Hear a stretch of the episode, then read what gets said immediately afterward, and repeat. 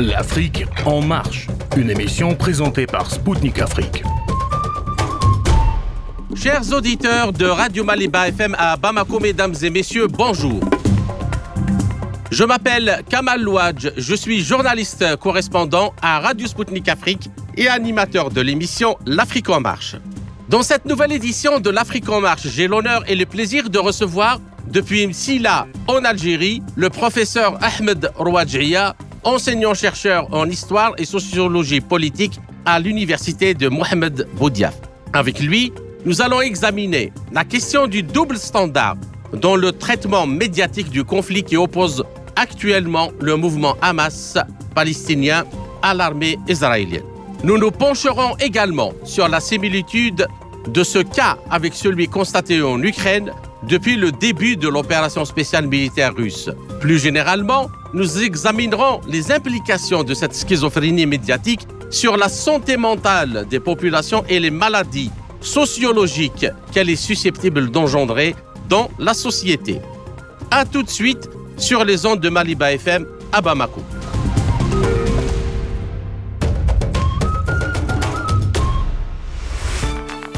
Dès les premières heures de l'opération lancée le 7 octobre par le mouvement de résistance palestinien Hamas sur les colonies israéliennes, des articles et des diffusions en boucle à longueur de journée ont fleuri sur les sites des journaux, les radios et télé occidentaux. Tous ont basculé en mode édition spéciale, régurgitant le même narratif. Le même mot d'ordre est ressassé. Condamnation sans appel des actes terroristes, je les mets entre guillemets, inhumains et barbares des combattants du Hamas et le droit inaliénable d'Israël de se défendre avec tous les moyens. Un traitement auquel le conflit en Palestine l'attend depuis près de 75 ans était habitué. Pour rappel, Les origines de ce conflit remontent à la Seconde Guerre mondiale. Le 29 novembre 1947, au lendemain de la guerre et de l'Holocauste, l'ONU a en effet voté pour un plan de partage de la Palestine. Il s'agissait d'en finir avec la Palestine mandataire, jusque-là sous contrôle britannique, pour créer deux États, un juif et un arabe. La ville de Jérusalem devait conserver le statut de zone internationale. Mais le plan de l'ONU tombe à l'eau dès le départ des Britanniques. Le 4 mai 1948, Israël proclame son indépendance. Immédiatement, les pays arabes, Égypte, Syrie, Jordanie, Liban et Irak, entrent en guerre contre le nouvel État. Le conflit dure un an et se solde par une victoire israélienne. L'État fixe temporairement ses frontières avec l'Égypte et le Liban, mais ses gains par rapport au plan de l'ONU de 1947 sont substantiels.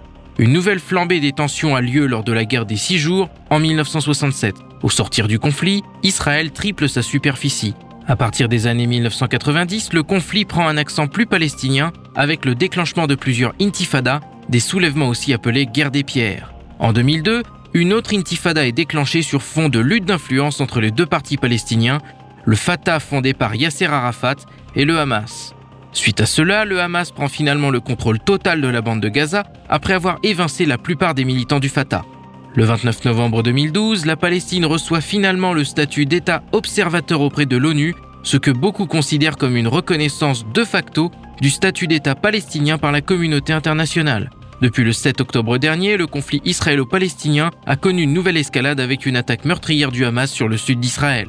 Au moment où nous enregistrons cette émission, 1400 personnes ont perdu la vie côté israélien, tandis que le seuil des 5000 morts a été franchi dans la bande de Gaza après une riposte de l'État hébreu. Dans la nuit du 22 au 23 octobre, l'armée israélienne a annoncé avoir frappé plus de 230 cibles dans la bande de Gaza. L'aide internationale a commencé à arriver dans la zone au compte-gouttes depuis samedi via l'Égypte. L'armée israélienne a autorisé à 14 camions transportant de l'eau, des médicaments et de la nourriture d'entrer par le sud de l'enclave. Le porte-parole de l'armée israélienne, Jonathan Conricus, a déclaré que l'opération terrestre sur Gaza serait annulée à condition que le Hamas se rende et libère les prisonniers. 222 otages seraient détenus par le Hamas selon Tsahal. À l'échelle internationale, le chef de la diplomatie européenne, Joseph Borrell, a réclamé plus d'aide et plus rapidement pour la bande de Gaza et s'est dit favorable à un cessez-le-feu humanitaire. Enfin, le ministre de la Défense américaine, Lloyd Austin, a mis en garde toute organisation ou pays qui serait tenté d'élargir le conflit au Proche-Orient et affirmé que les États-Unis n'hésiteraient pas à agir si leurs intérêts étaient visés. Bien que le président Joe Biden et le premier ministre israélien aient affirmé qu'il y aurait dorénavant un flux continu dans Gaza de cette assistance cruciale, Israël ne transférera aucune aide humanitaire vers l'enclave et empêchera tout approvisionnement incontrôlé en provenance d'autres pays, a déclaré à Haaretz, une source au sein du bureau du Premier ministre israélien. Ce comportement médiatique a encore une fois fait surgir notamment sur les réseaux sociaux des reproches de double standard dans le traitement de l'information relative à ce conflit. La même stratégie a été observée au début de l'opération spéciale militaire russe en Ukraine. Pendant plus de huit ans, les médias occidentaux avaient occulté les exactions menées contre les populations russophones du Donbass par l'armée ukrainienne, renforcée par des bataillons complets de néo-nazis. Et voilà que la Russie est accusée d'agression militaire contre un pays souverain. Ceci en faisant fi du fait que les autorités russes ont su garder leur calme face à ces crimes pendant huit années, se sont laissés duper à deux fois par les Occidentaux en souscrivant aux accords de Minsk 1 et 2. De l'aveu de Hollande et Merkel qui dirigeaient la France et l'Allemagne à l'époque, le but de ces accords était de donner du temps à l'Ukraine pour préparer la guerre. Moscou a également cru jusqu'à fin décembre 2011 à une possible paix proposant le principe de garantie juridique que la sécurité de la Russie ne serait pas mise en danger, refusé également par les États-Unis. Les fake news sont très souvent partagées parce que les auditeurs, notamment les internautes, les croient et les relayent sans aucun effort de discernement. Actuellement, les dangers de ces manipulations croient à très grande vitesse dans le contexte des nouveaux moyens que l'intelligence artificielle met à disposition à fur et à mesure de son développement. La désinformation, notamment celle contrôlée et dirigée à dessein, a de nombreuses conséquences graves sur la société. Elle met à mal la démocratie, à l'étiquette stigmatise et polarise les débats. Elle met en danger la santé, la sécurité et l'environnement des citoyens. Elle met à mal l'économie et le développement et travaille à la dissolution des liens sociaux et de l'unité nationale. De ce point de vue, la désinformation est une forme aggravée de la dislocation sociale dans un contexte de réseaux sociaux et d'absence de règles clairement définies et établies. Alors, pour traiter ce sujet fondamental et donner les moyens à tous ceux qui sont épris de vérité et de justice de penser par eux-mêmes et de déceler la bonne information du mensonge, j'ai le plaisir de recevoir depuis Msila, en Algérie, le professeur Ahmed Rouadjia, enseignant-chercheur en histoire et sociologie politique à l'université de Mohamed Boudiaf. Professeur Ahmed Rouadjia, bonjour et merci d'avoir accepté de nous accorder cet entretien. Bonjour, je vous en prie. Alors, euh, professeur Rouadjia, le 15 octobre, vous avez signé un article euh, publié par le site Le Matin d'Algérie sous le titre Kamel Daoud, c'est le, chroniqueur euh, célèbre du, je crois que du, quotidien d'Oran et puis actuellement le, de la revue Le Point en France. Et alors, le titre, c'est Kamel Daoud et la défaite de la cause palestinienne. Alors, votre article est en réponse à une chronique de ce dernier publiée le 13 octobre par la revue française Le Point, intitulée Une défaite pour la cause palestinienne, dans laquelle il accuse le Hamas d'être un mouvement terroriste, je mets entre guillemets, islamique animé d'un messianisme anti-juif et d'une judéophobie strictement haineuse.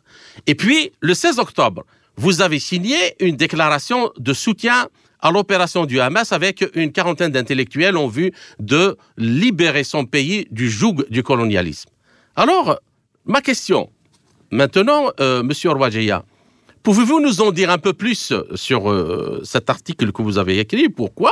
Et qu'est-ce qui vous a poussé à prendre votre plume et à affirmer publiquement votre position à l'égard de la cause palestinienne? Oui, ce n'est pas la première fois que j'écris sur. Euh, pour, euh, c'est pas pour la première fois que je prends parti pour la Palestine, et ce n'est pas la première fois que j'écris des articles en faveur du peuple palestinien toutes tendances par ailleurs confondues. Tous les hommes qui ont porté les armes en Palestine et qui le portent encore, et sont dans une position de légitime de défense et dans une position de résistance contre l'occupation coloniale israélienne soutenue par les États-Unis, les États-Unis et leurs et leurs satellites, c'est-à-dire les Européens.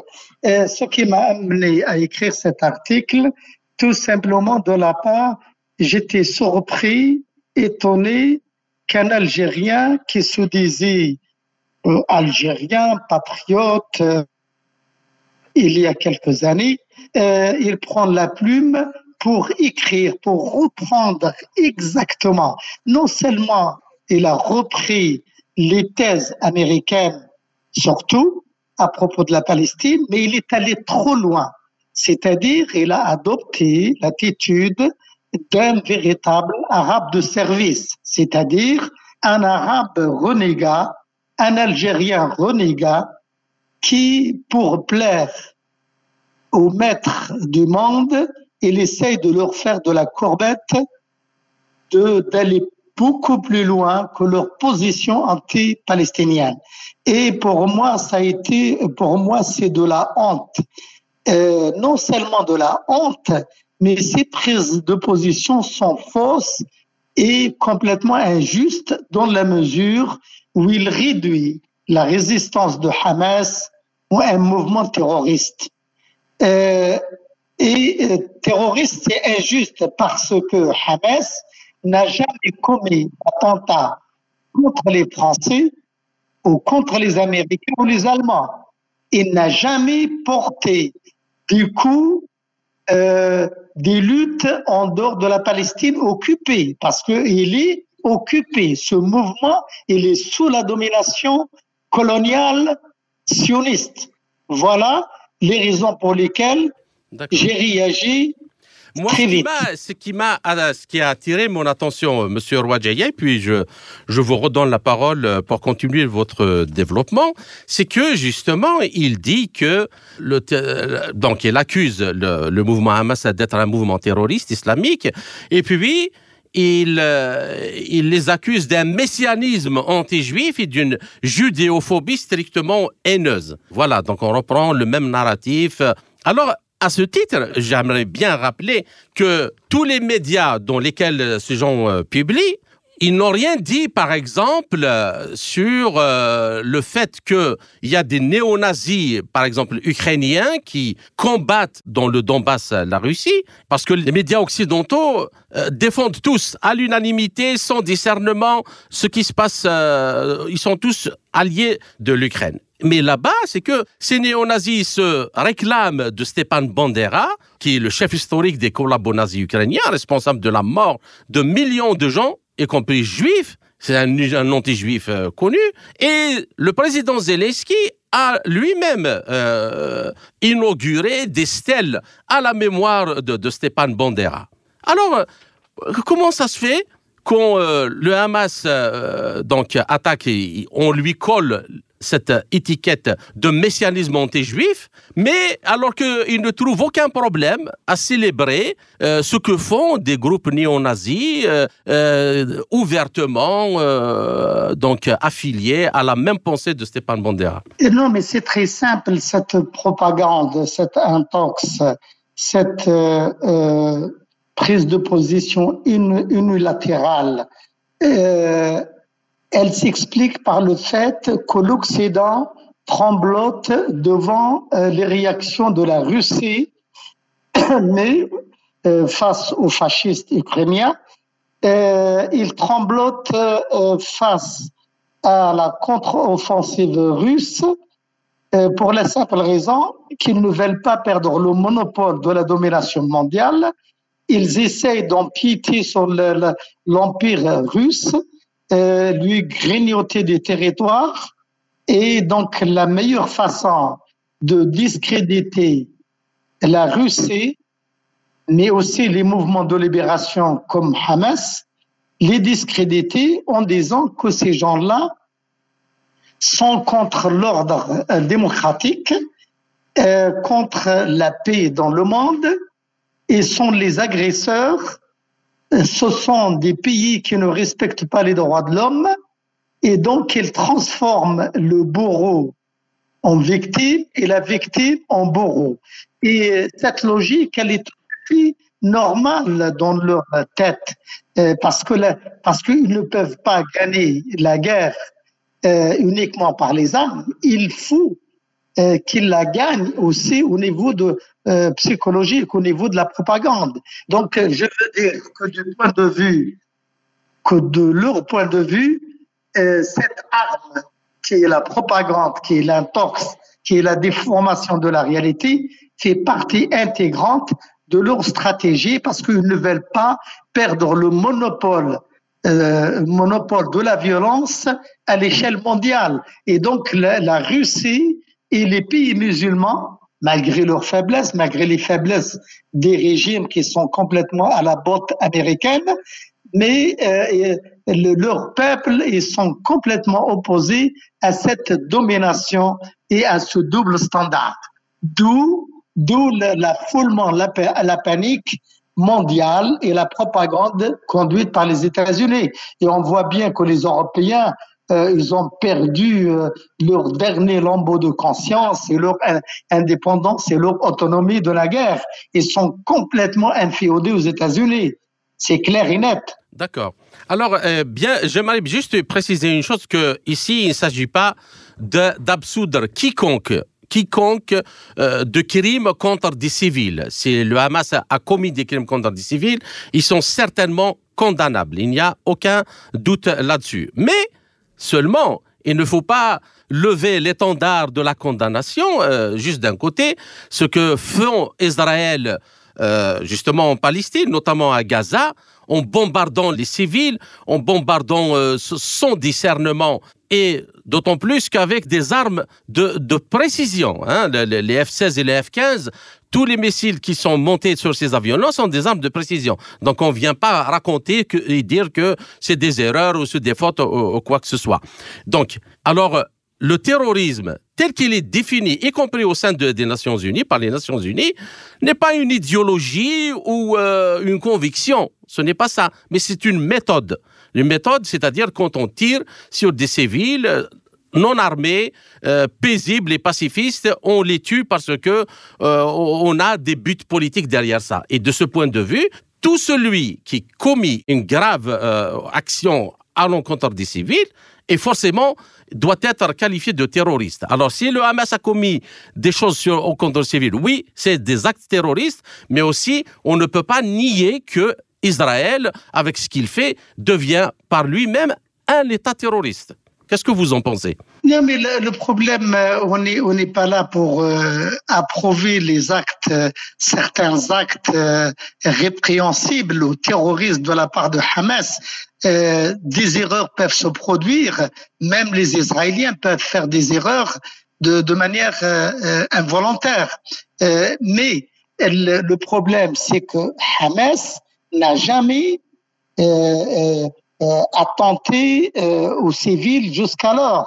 Il est depuis dix décennies dans une position défensive. Il est dans une prison à ciel ouvert. Il peut se tromper, il peut tuer euh, des enfants et des, et des, des, femmes et des vieillards, j'en suis certain, mais il ne le fera pas, il ne l'a jamais fait de manière délibérée parce que il est dans une position d'infériorité. D'abord, il est, ce n'est pas une puissance comme les Israéliens, ce n'est pas une armée régulière, c'est un mouvement de résistance. Et on sait très bien que la résistance française a été qualifiée de terroriste par les Allemands le FNL vietnamien, c'est la même chose. C'était un mouvement qualifié de terroriste et le FLN algérien, idem. Il a toujours été jusqu'au bout, jusqu'à l'indépendance de l'Algérie. Il a été euh, rangé dans la catégorie terroriste, comme il l'était les résistants français.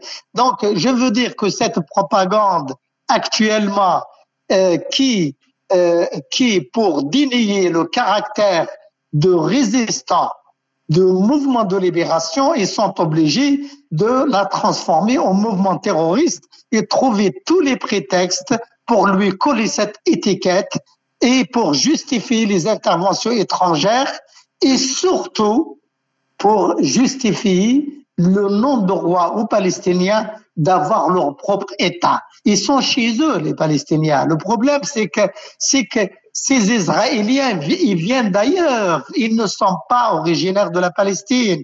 Il y a des Russes, euh, des Juifs d'origine russe, française, américaine, euh, de tous les pays du monde. Ils disposent de trois, quatre, voire même cinq passeports.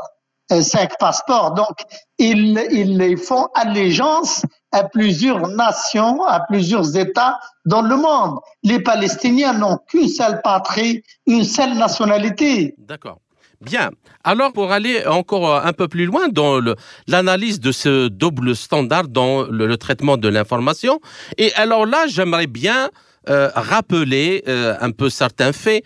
Euh, donc, où justement les médias jouent ce, rôle euh, de néfaste. Le, 1er décembre 2008, le président George Bush a reconnu que le fait d'avoir attaqué l'Irak était une grave erreur et une erreur de renseignement.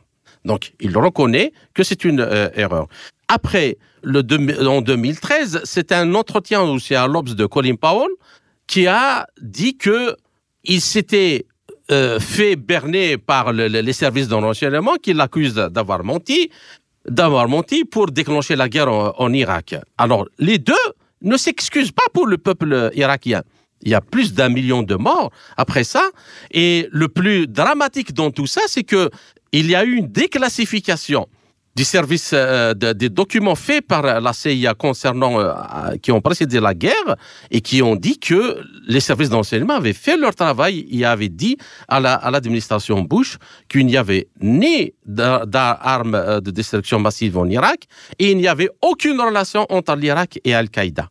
Alors, les millions d'Irakiens qui sont morts, on, en fait, voilà, une virgule, une virgule, comme disait l'autre euh, un détail, c'est un détail de l'histoire. Alors, euh, professeur Rouajaya, comment analysez-vous cet événement euh, majeur et qui a inauguré justement à grande échelle ces technologies de, désinformation et quelles sont ses retombées sur l'environnement informationnel mondial? Non, en fait, la connaissance tardive de George Bush et de Colin Powell, cette reconnaissance tardive c'est une, euh, c'est une farce parce que à l'époque, ils le savaient pertinemment tous les deux.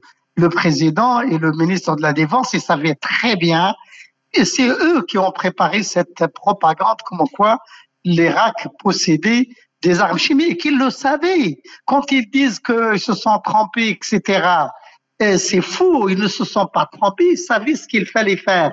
Et j'ai dit, je répète, je l'ai dit euh, dans la réponse précédente, que la propagande fait partie du jeu de la guerre. C'est-à-dire que cette propagande, elle doit accompagner les armes, euh, la guerre, etc. Et donc, euh, ils ne peuvent pas regretter, puisqu'ils le savaient, puisque c'est eux qui avaient encouragé, demandé ces rapports, ces faux rapports au, au, FBI ou à la CIA.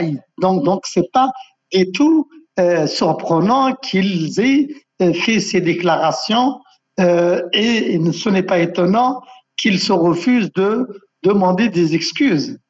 D'accord. Alors, il y a aussi d'autres, c'est-à-dire anniversaires odieux d'agressions militaires américaines et occidentales au mépris du droit international et, du rôle de l'ONU et du Conseil de sécurité. Donc, il y a le bombardement de la Libye par le temps 2011 sous, sous le prétexte cynique de, de protection euh, humanitaire. Puis il y a eu l'ex-Yougoslavie aussi sous le même euh, prétexte de protection humanitaire et sans approbation de, de, l'ONU et sur la base d'une action unilatérale de Washington et de ses alliés occidentaux. Là, là encore, ça n'a, là encore, ça n'a rien de surprenant. Je veux dire, le droit international euh, ne, vaut rien pour les, les, les États-Unis et leurs euh, satellites, leurs leur, euh, leur, protégés européens pour la simple raison que tout est basé sur un rapport de force. Et c'est la force qui prime le droit. Donc, parler du droit dans les circonstances actuelles et même avant, c'est vraiment ne rien comprendre à la politique internationale. Parce que on voit le grand mérite des Américains, euh, c'est que le, mérite des Américains, des Nord-Américains, c'est leur franchise quand ils disent euh, aller dans tel ou tel pays pour défendre les, les, intérêts américains et pour euh, euh, assurer la sécurité de la nation américaine. Donc, ils ne mentent pas, ils ne racontent pas de conneries. Ils, ils disent qu'on est là, on emploie la force pour défendre les intérêts éternels de, des États-Unis. Donc, elle, il parle bien sûr le droit, ça c'est uniquement pour tromper, pour duper euh, la masse mondiale, mais en vérité, il suggère aussi qu'ils sont là pour euh, défendre euh, leurs intérêts en se basant uniquement sur la force et non sur le droit. Mais en même temps, ils font valoir qu'ils sont là pour défendre les valeurs démocratiques.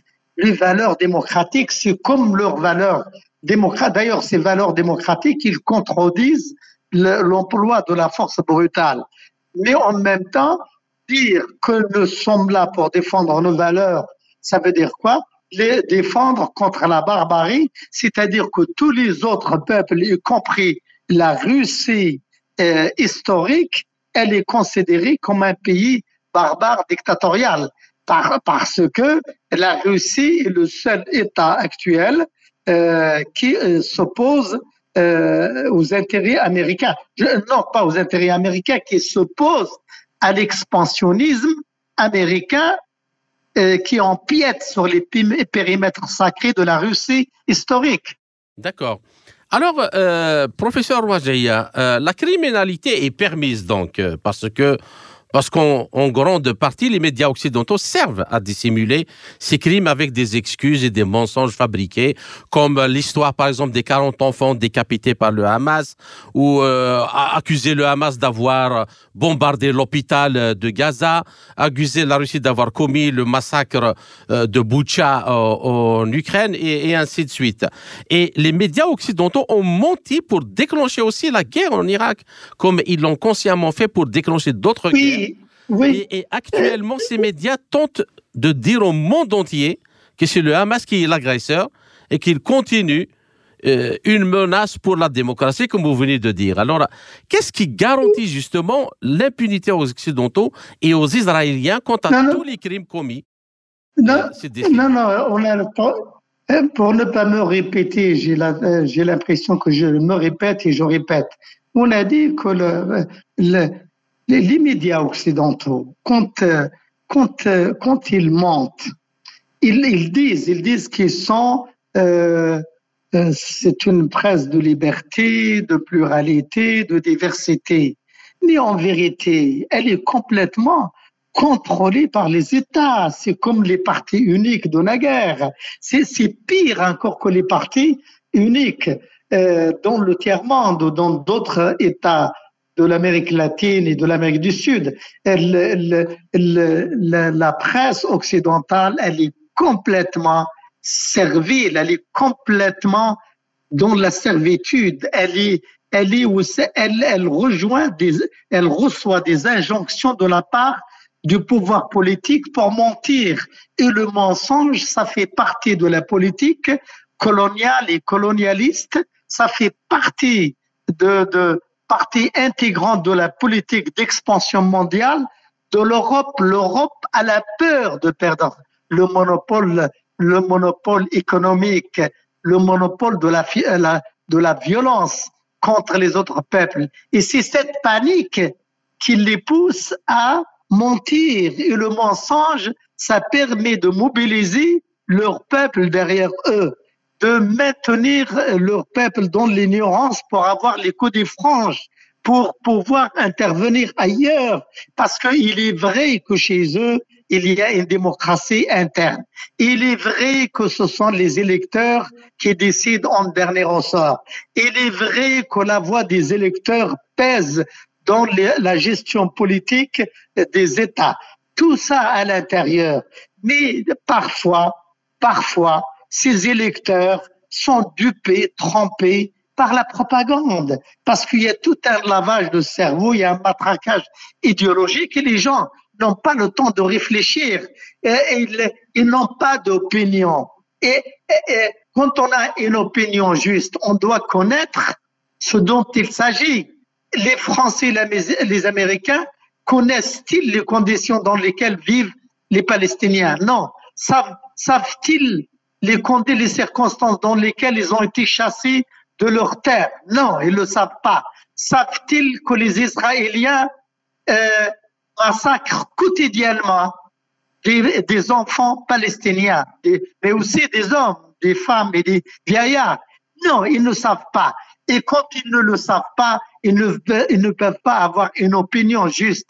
Donc, ce qui les intéresse, c'est ce qu'ils reçoivent de la propagande locale. Voilà la vérité historique. Voilà la vérité sociologique. Donc c'est très important ce que vous dites, euh, Monsieur parce que euh, cette propagande, justement, donc essentiellement, elle vise les populations occidentales avant tout pour euh, faire en sorte de créer. Mais, mais, bien sûr, mais bien sûr, mais bien sûr, je répète qu'à l'intérieur des États, il y a une véritable démocratie. C'est une démocratie des urnes. Mais cette démocratie, elle est complètement contrôlée et conditionnée par l'idéologie et par l'art euh, de, mentir, comme dit Machiavel. Donc, je veux dire, il y a d'un côté démocratie parce qu'elle est décidée par les urnes, et de l'autre côté, elle a sa contrepartie négative, cette démocratie, c'est le lavage des cerveaux, c'est le conditionnement idéologique des peuples. Et bien sûr, on voit que les, les, les citoyens européens, américains les mieux avertis, euh, ils connaissent la, réalité des choses et en fonction de cette réalité, ils descendent dans la rue pour manifester en faveur des Palestiniens. Voilà la différence. Donc, je veux dire, il faut euh, prendre les choses avec, euh, avec euh, euh, des pincettes, mais aussi avec nuance. Je reviens de l'Europe. Je sais qu'il y a des, énormément de gens qui sont pour la Russie et sont pour la politique menée par Poutine, mais ils n'osent pas toujours parler.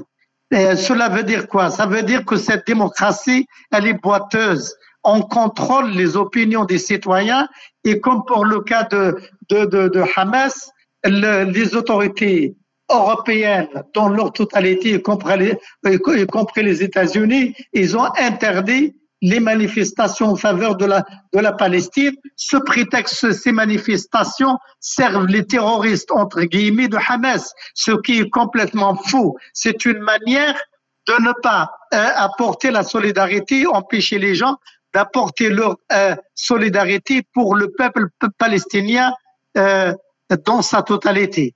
Mhm. D'accord. Alors, euh, ainsi s'achève la première partie de notre euh, entretien. Chers auditeurs, je vous retrouve en compagnie de mon invité, le professeur Ahmed Rouadjia, pour la seconde partie de notre émission après une courte pause musicale. À tout de suite.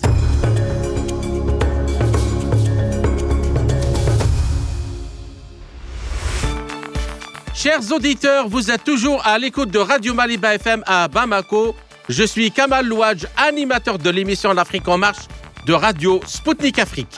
Je rappelle que mon invité est aujourd'hui le professeur Ahmed Rouadjia, enseignant-chercheur en histoire et sociologie politique à l'université Mohamed Boudiaf de Msila en Algérie. Professeur Ahmed Rouadjia, je vous salue à nouveau et merci pour votre patience pour cette seconde partie de l'entretien. Alors, euh, il y a une question quand même euh, fondamentale avant de passer euh, à autre chose. Et la situation actuelle que, vit le monde actuellement, en particulier en Ukraine, il y a eu toute une série de guerres et d'interventions secrètes menées par les États-Unis au Mali, dans les Balkans, en Afghanistan, en Irak, en Libye, au Yémen, en Syrie, en Géorgie et enfin en Ukraine et qui étaient tous les petits pas de l'expansion de l'OTAN vers les frontières de la Russie. Et c'est dans ce contexte alors que l'ONU et son Conseil de sécurité sont relégués à un rôle de figurant sur la scène internationale qu'il convient de comprendre et d'évaluer la guerre actuelle en Palestine et, la situation en Ukraine, et ainsi que la montée militariste incessante contre la Chine et en, en Asie-Pacifique à cause de Taïwan. Alors, ma question, monsieur euh, en quoi l'opération militaire spéciale russe en Ukraine est-elle plus condamnable que les autres guerres euh, menées par les États-Unis et leurs alliés dans plusieurs pays arabes, européens et asiatiques Et quid des violations des droits de l'homme quasi quotidiennes en Palestine par l'armée israélienne? Non, mais ça se comprend très bien parce que moi, j'ai un exemple à vous donner. Euh, Pierre Jox, l'ex-ministre de l'Intérieur français, avait écrit il y a quelques années un livre qui s'appelle L'Amérique mercenaire. L'Amérique mercenaire, c'est quoi? Euh, C'est le gendarme international qui essaye par tous les moyens de non seulement de préserver ses intérêts, mais de rétrécir les zones d'influence de certaines puissances comme la Russie et la Chine. Et donc, euh, au fait, cela euh, n'est pas sans rappeler le dépouillement de l'empire, euh, l'empire ottoman par les Européens. et donc, les Américains essayent justement de dépecer la, la Russie, de, de l'affaiblir ou à défaut de l'affaiblir comme pour affaiblir également la Chine et de réduire euh, tous les pays qui le résistent, euh, de les réduire dans un état euh, esclavagiste comme les pays arabes. C'est pas les pays, les régimes arabes qui s'opposent aux Américains. Tous les régimes arabes, et surtout ceux des monarchies arabes euh, au Moyen-Orient. Mais qu'est-ce que vous en pensez, par exemple, de la situation actuelle concernant l'Arabie saoudite qui affiche une opposition complète et cherche justement à sortir euh, de l'inféodation aux, intérêts américains? Mais non, c'est en apparence cette volonté de sortir, non. Elle, essaye, elle est, elle est complètement coincée, elle essaye de normaliser ses relations euh, avec Israël pour faire pièce euh, aux Iraniens parce que les Arabes ils sont en train de mener, reprendre la propagande américaine depuis des années selon lesquelles les chiites sont des extrémistes et s'opposent aux sunnites. Ils sont là pour diviser pour régner et, et les Saoudiens, ils ont repris à leur compte cette chanson.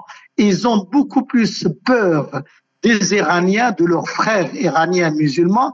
Ils ont beaucoup plus peur des Palestiniens que des Israéliens. Ils ont beaucoup plus, ils sont beaucoup plus tranquillisés, en confiance avec. Euh, professeur Wadjaya, que euh, justement l'Arabie Saoudite, avec euh, la direction de Mohamed Ben Salman, a normaliser ses relations avec euh, l'Iran et cherche à régler tous les problèmes.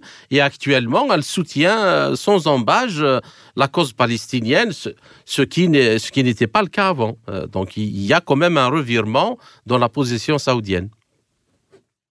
Qu'est-ce que vous en pensez? Je donne d'abord mon opinion. Je donne, s'il vous plaît, mon opinion. Ce que disent les autres, c'est leur opinion et je la respecte.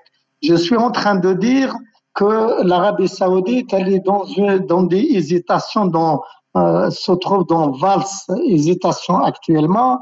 Elle a normalisé ses relations avec l'Iran, elle a fait volte-face, elle a demandé, euh, elle a fait des approches avec les Israéliens récemment pour normaliser ses relations. Ils ont fait ces déclarations, mais cette normalisation, elle était remise en cause par le, la résistance Hamas. Et donc, les Saoudiens n'ont pas non plus, ils sont acculés, ils n'ont pas de politique, ils sont orphelins de l'Amérique. Ils cherchent un nouveau protecteur. Et ce nouveau protecteur ne peut être qu'Israël.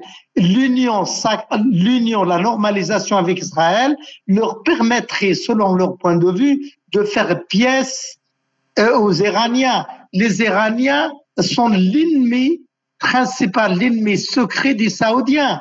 C'est un pays qui ne peut pas se défendre lui-même. Mais alors, comment vous expliquez le, fait qu'ils ont choisi de rejoindre les BRICS? Oui, mais là, mais, mais là ils l'ont rejoint dans le, dans, dans le but de préserver certains intérêts économiques parce que eux, ils sont sur plusieurs fronts, sur l'économie comme les Émirats et sur le, la politique. ils rejoindre le BRICS ne leur offre pas forcément une, si vous voulez, une garantie. Parce que la garantie euh, la garantie sécuritaire de leur propre pays dépend beaucoup plus de leur volonté à eux, de leur capacité à se défendre sur le plan politique et militaire que de défendre des, BRICS ou des Américains. Comme ils ne peuvent pas se défendre, il faut bien qu'ils qu'ils s'offrent, qu'ils offrent, euh, à d'autres pays comme Israël euh, ou, ou, BRICS. Bah, parce que le BRICS n'est pas dominé par les Iraniens. D'accord. Alors, euh, il y a une chose quand même euh, que j'aimerais soulever avec vous, euh, professeur Arwadjia, sur laquelle j'aimerais bien aussi vous, vous poser une question. Alors, chaque année, chaque anniversaire de la guerre américaine britannique contre l'Irak, qui a fait plus d'un million de morts, normalement, si l'on veut ce qui se passe actuellement et avec tout ce que c'est, euh, toutes les, attaques qu'on veut faire euh, à l'égard de pas mal de dirigeants dans le monde, euh, devrait être l'occasion de traduire devant la Cour pénale internationale pour crimes de guerre aux normes de Nuremberg hein, les, les, personnalités politiques et militaires américaines et britanniques comme George Bush, Tony Blair et l'actuel président américain Joe Biden pour son rôle crucial de euh, sénateur senior à l'époque pour autoriser la guerre contre l'Irak. Mais également les, généraux de Tzal pour tous les crimes commis contre les civils palestiniens, par exemple des massacres des camps des réfugiés palestiniens de Sabra et Shatila. Euh, les médias occidentaux tels que le New York Times et le Washington Post qui ont diffuser en masse les mensonges en faveur de sa guerre. Alors, ma question, euh, professeur, pourquoi rien n'est fait dans ce sens? Et est-ce que la CPI et est-ce normal que la CPI lance un laconique mandat d'arrêt contre Vladimir Poutine? En ne soufflant aucun mot sur les crimes avérés et documentés de ses homologues occidentaux et israéliens. Oui, comme je l'ai dit tout à l'heure, le droit international tel qu'il est vu regardé, pratiqué par les États-Unis relève beaucoup plus de la fiction que de la réalité pour les Américains et les Européens. Et que traduire leur euh, personnel politique, leur personnalité politique devant le, le, le, tribunal international, euh, c'est aller à l'encontre de leur stratégie basée sur la loi de la jungle, sur la loi de la force. Donc, euh, Bien sûr, ils peuvent de temps à autre, euh, pour jeter de la poudre aux yeux des peuples étrangers, arrêter, condamner verbalement quelques personnalités pour montrer tout simplement qu'ils respectent les réquisites de la démocratie, mais en vérité, c'est de la tromperie pure et simple. Donc, donc tout ce que ce, que euh, tous les mensonges euh, conduit, fait par les États et leur presse à la solde, euh, une presse complètement contrôlée, euh, malgré sa pluralité. Euh, tout cela euh, n'est que de la farce, ça relève de, de, de, de, la fiction et de la farce. Et ça, ça ne relève pas d'une politique respectueuse du droit international et de la personne humaine.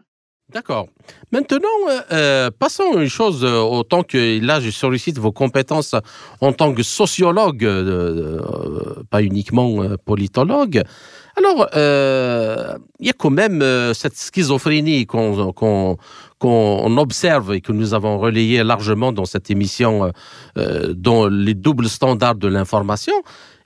Ça a quand même euh, un impact très important sur la psychologie des gens parce que euh, on nie des choses ou on, se déclare qu'on est pour des choses et puis on fait exactement l'inverse l'inverse. Et, et, puis ça ça ça ça, a euh, un impact. Je sais pas c'est à vous de, de nous dire sur après les liens sociaux sur l'organisation sociétale sociétale. Par exemple, prenons l'exemple de l'Ukraine.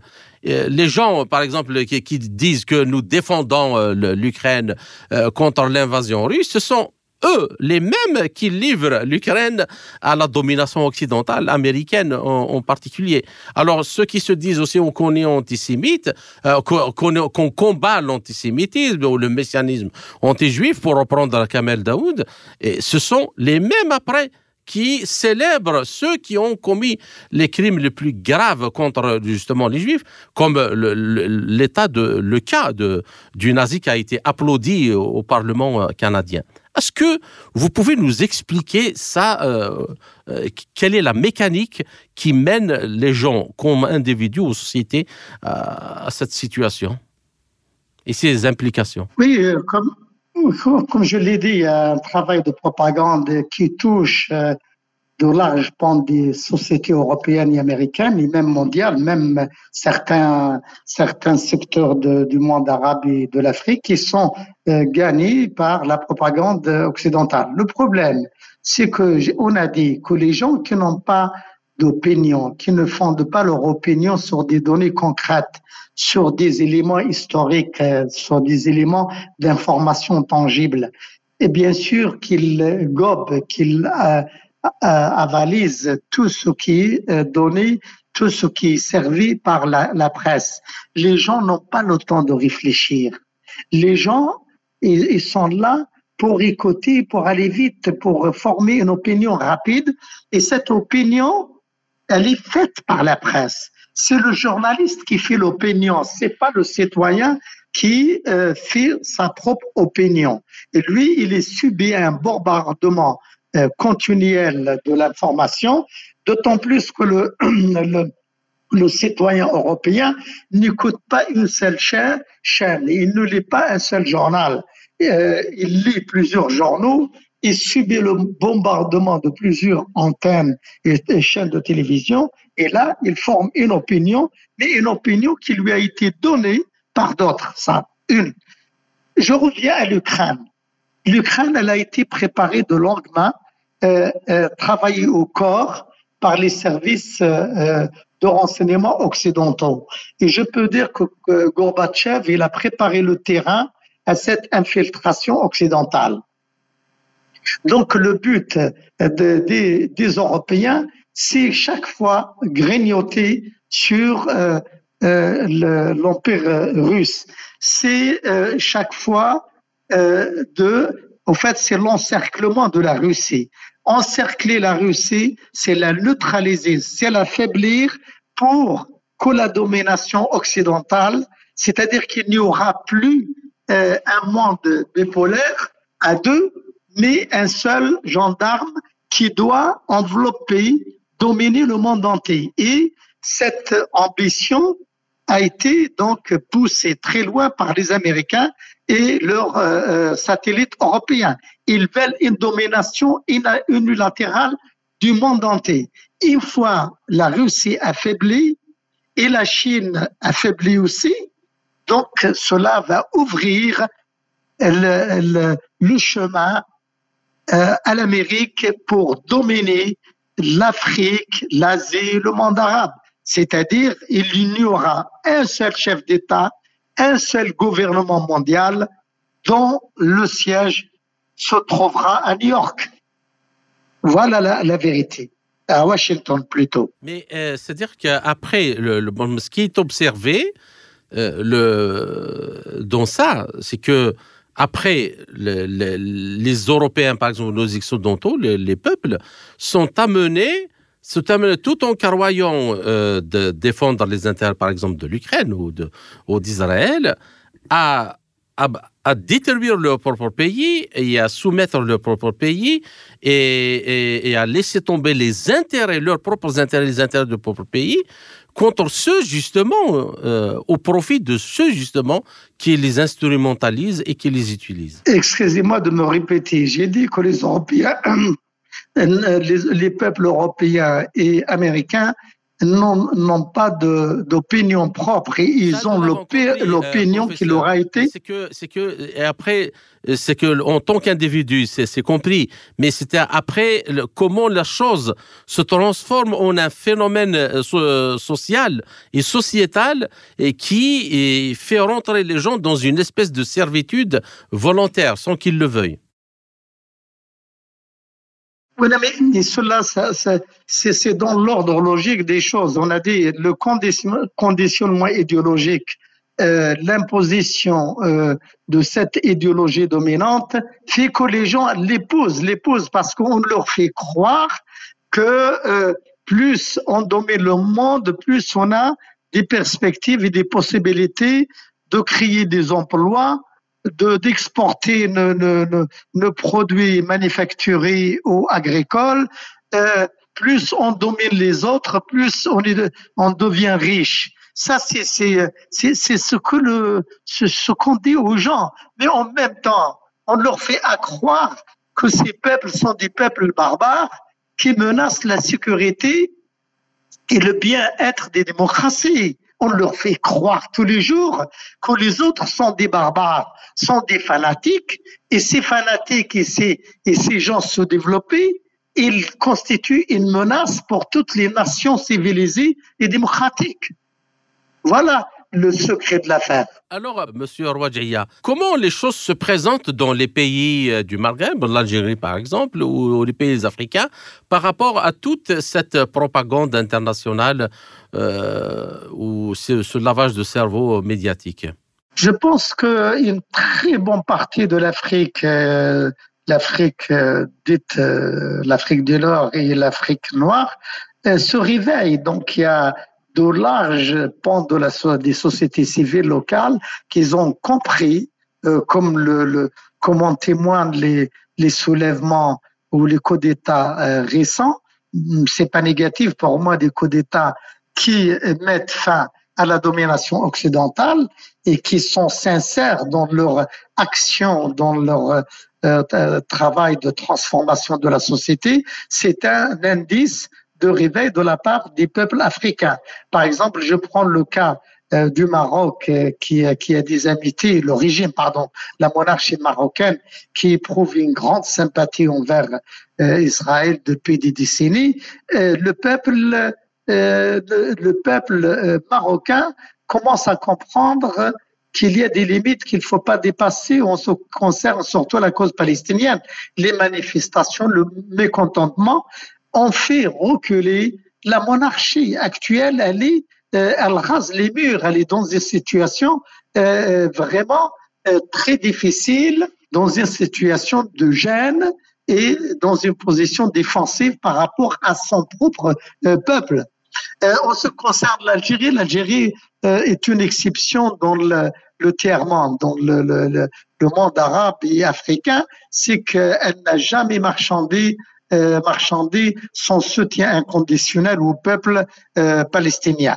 Et elle s'est toujours opposée justement à l'hégémonie occidentale malgré les vices certains vices ou certains défauts qu'on peut relever ici et là euh, euh parmi les dirigeants algériens, mais dans l'ensemble, et je, le, je ne dis pas ça parce que je suis algérien, mais c'est une vérité que tout le monde, que tous les étrangers euh, le, le, disent, la répètent. L'Algérie est le seul pays en Afrique qui essaye tant bien que mal de préserver l'indépendance de l'Algérie et de l'Afrique et de la protéger de l'hégémonie occidentale. Mhm.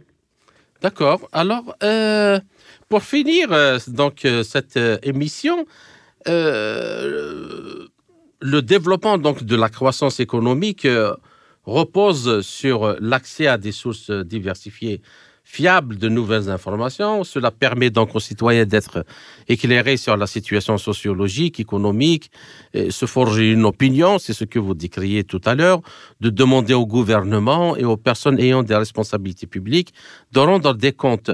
Alors, comment faire en sorte que la désinformation, je parle en Afrique, hein, notamment via les réseaux sociaux et les gouvernements africains, sont-ils appelés à, assumer la responsabilité d'équiper les citoyens d'outils, de compétences nécessaires pour qu'ils soient capables d'évaluer l'information par un esprit critique et quel est le rôle pour le citoyen et la société civile dans cette entreprise? Moi, je peux dire qu'en Afrique, les, gens sont beaucoup moins euh, réceptifs à la propagande, ni de leur propre pays, ni de celle de l'Occident. C'est que les gens lisent beaucoup moins, mais le, téléphone, euh, c'est-à-dire le contact oral le vécu quotidien, euh, quand ils voient que les Européens viennent exploiter leurs richesses, profiter de leurs richesses, là, ils peuvent former une véritable opinion. Ils comprennent qu'ils sont dominés. Et toutes les manifestations récemment dans les pays d'Afrique le prouvent, prouvent qu'il y a une prise de conscience de la rue qui vient directement du vécu, hein, de, du mépris affiché par le colon euh, européen en Afrique, par le comportement supérieur, et pour les Africains, cela devient insupportable. Et donc, euh, pour la première fois, qu'il y a un réveil de l'Afrique et je pense qu'on chemine vers plus de progrès en matière de euh, réveil national et de conscience citoyenne dans tous les pays d'Afrique noire. Et par rapport à ça, euh, Monsieur comment évaluez-vous euh, l'évolution de la situation dans les pays du Sahel comme le Mali, le Burkina Faso et le Niger euh, actuellement? Et est-ce que il y a euh, une opinion ou une réception positive à l'initiative de l'Algérie d'aider à la résolution des crises dans ces pays? Oui, on, le voit dans les manifestations. Ils hissent le drapeau de l'Algérie, euh, ils invoquent les, les prises de position de l'Algérie, etc. Bien sûr qu'il y a une sympathie, mais aussi il y a euh, aussi une volonté de compter sur l'Algérie, euh, à laquelle ils reconnaissent beaucoup de, de, de bien. Donc les Africains, ils sont reconnaissants, ils sont tout à fait euh, sur la même ligne politique de l'Algérie, ou plutôt il salue la prise de position algérienne euh, contre les ingérences ou contre les interventions françaises en Afrique. Ça, c'est clair et net. On l'a vu partout dans les manifestations, sur les réseaux sociaux. Sur, euh, aux, autorités des pays, aux autorités des pays, avec les initiatives diplomatiques algériennes. Ça, ça, ça, ça c'est l'évidence. Ça, c'est évident. Donc, euh, ils ont, et bien sûr, c'est les, premiers responsables. On salue la prise de position algérienne. Euh, ils, comptent, encore sur l'Algérie pour les soutenir et elle les soutient. Parce que les intérêts, les intérêts de ces pays euh, sont similaires. Ils sont, ils recoupent le, les intérêts de l'Algérie. C'est des pays voisins D'abord, on a des frontières euh, euh, communes, mais en même temps, euh, on a des intérêts communs s'agissant de l'immigration clandestine, le banditisme, la contrebande et les ingérences extérieures, parce que le, le, les Européens, ils, ne vont pas s'arrêter là, ils vont essayer par tous les moyens de déstabiliser l'Afrique et de, ne pas la laisser tranquille. Euh, cela est sûr parce que le seul moyen de revenir, de récupérer, de retrouver leurs privilèges de la guerre, ils ne vont pas se taire comme ça du jour au lendemain. Et je ne sais pas si vous avez vu, il y a justement, dans le sens de ce que vous venez de dire, euh, une déclaration du chef de renseignement extérieur russe qui a dénoncé euh, justement des opérations clandestines occidentales dans certains pays du Sahel, je crois si ma mémoire est bonne, le Mali et le Burkina Faso, pour mener des opérations clandestines dans le but de les déstabiliser.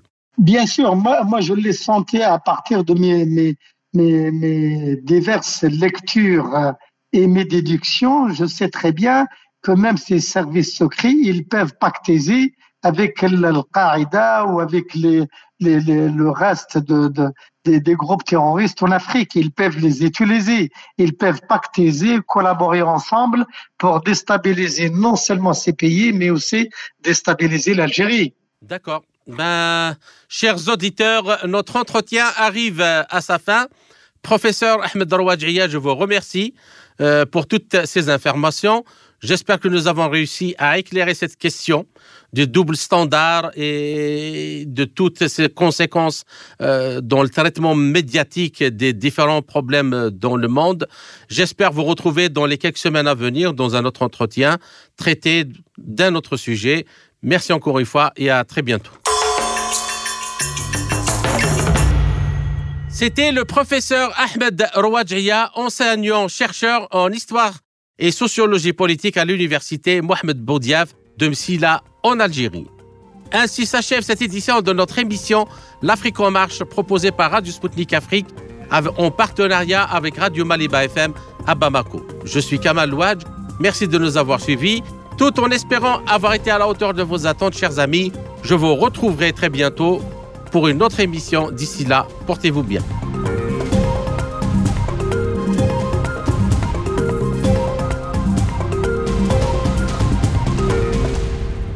L'Afrique en marche, une émission présentée par Spoutnik Afrique.